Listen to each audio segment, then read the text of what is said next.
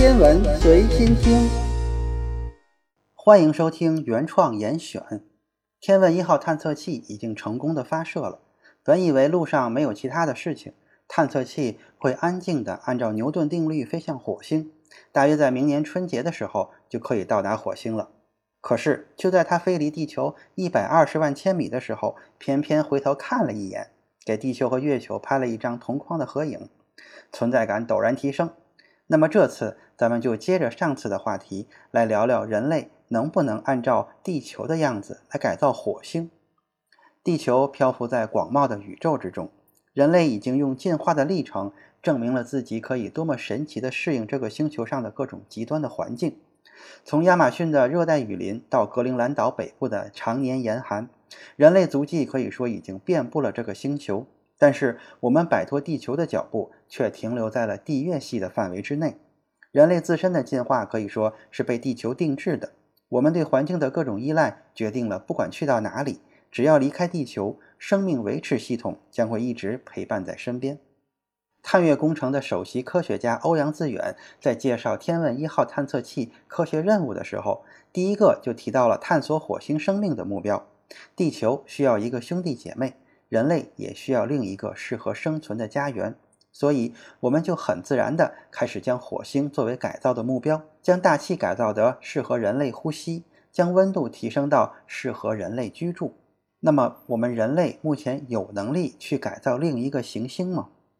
许多科学家在对火星的进化历史以及自二十世纪六十年代以来各次火星探测任务中探测器收集到的信息进行了仔细研究之后。认为火星上曾经存在过流动的河流、湖泊，以及至少有一片海洋。火星曾经气候湿润，并且有可能存在生命，但是这只是曾经。目前的火星毫无生气。科学家们在研究中发现，水、大气密度和气温这三者之间存在着相互联系。改造火星并非没有可能。如果火星地表的温度可以有所提高的话。一些现在被冻住的气体就有可能被释放出来，使大气密度得以提高，从而产生温室效应。这个过程不断循环，将使火星温度进一步提高，固态水融化，尤其是在靠近赤道地区的那些固态水。融化的水会四处流动，液态水将使火星的环境适合在自然环境中进行植物种植，然后植物将释放氧气，增加火星空气中的氧气浓度。就这样，和地球一样。火星上所有的生命和生态环境所需要的关键要素就密不可分地联系在一起了。改变和重新建立火星环境这个过程被称为星球改造，更准确的词语应该是行星改造工程。美国宇航局称之为行星生态综合改造。尽管“星球改造”一词被认为是来自众多科幻小说家，但天文学家卡尔萨根在一九六一年。就已经提出过将金星改造为适合人类居住环境的构想，但是金星已经被我们的探测器 pass 掉了。星球改造的第一步是使火星变暖，在众多的方法中，最酷也是最快的一种方式是在火星的地表安装很多巨大的镜子，通过将太阳光反射回地面，使地表升温。这种方法在火星南极附近将会特别的有效。然而，这种方案同时也是最昂贵、技术难度最大的。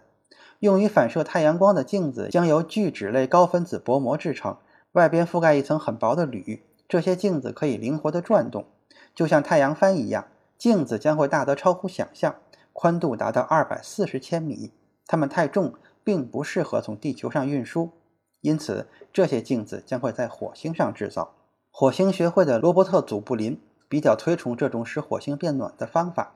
并且计算出一面宽二百四十千米的镜子可以将火星南极区域的温度提高十摄氏度。这样的温度提升将足以释放出大量的二氧化碳。二氧化碳的释放将触发类似于失控的温室效应的过程。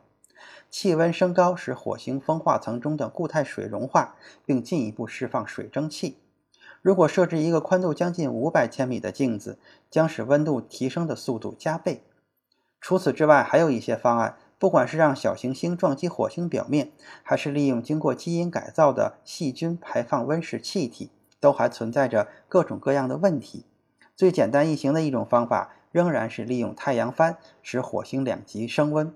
利用太阳帆的主要问题是成本，但这种方法的好处是不需要用到我们至今尚未掌握的技术。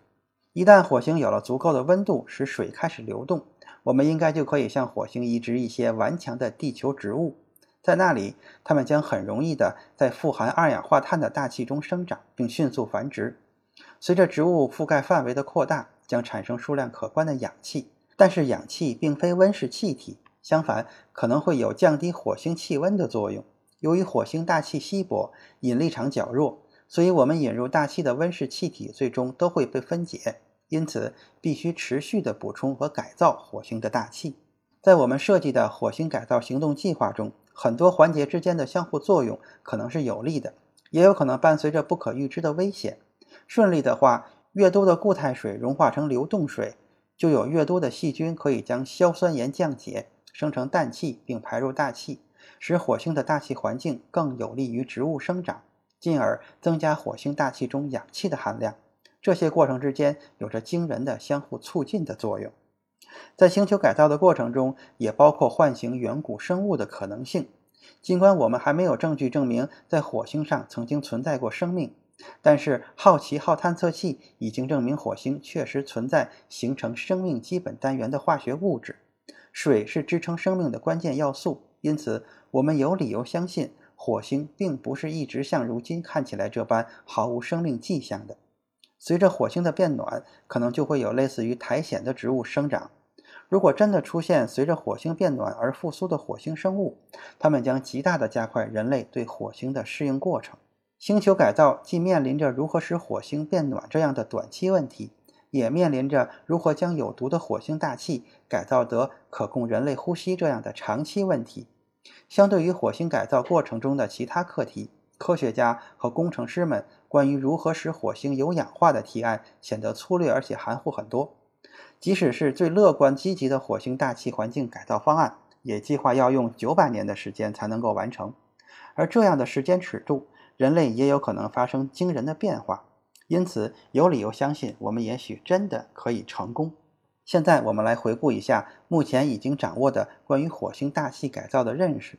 随着我们将火星变暖，水开始流动。水合反应将会发生，进而产生硝酸盐，并释放出氮气。这将对植物生长起着至关重要的作用。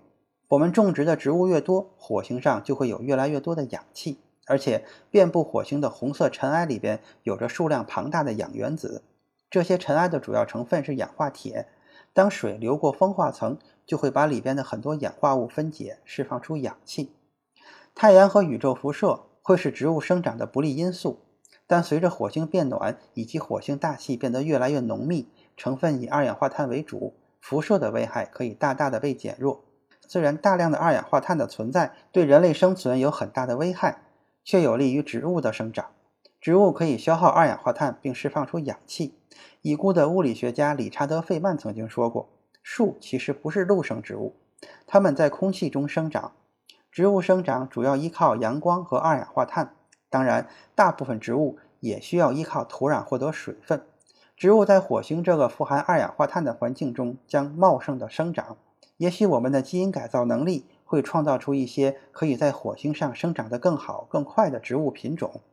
我们并不能指望植物自己能够完成任务，只有通过人类的改造，才能在高辐射、低大气压力并且缺乏氮气的环境中生存。最终，基因改造可能是拥有可呼吸空气的关键技术。关于火星大气环境改造，可能需要上千年的时间。这个时间并没有把可预见的科学和技术进步因素考虑进去。二零一四年的九月，美国宇航局的探测器进入火星轨道，它主要是用于探索火星的高层大气和电离层，让我们了解目前火星上留存的大气有多少正在被太阳风卷入太空。并且探测究竟曾经是什么让火星从一个温暖湿润的星球变成了如今这样寒冷干燥的地方。我们目前可以确定的是，人类关于火星的认识正在呈指数级的增加。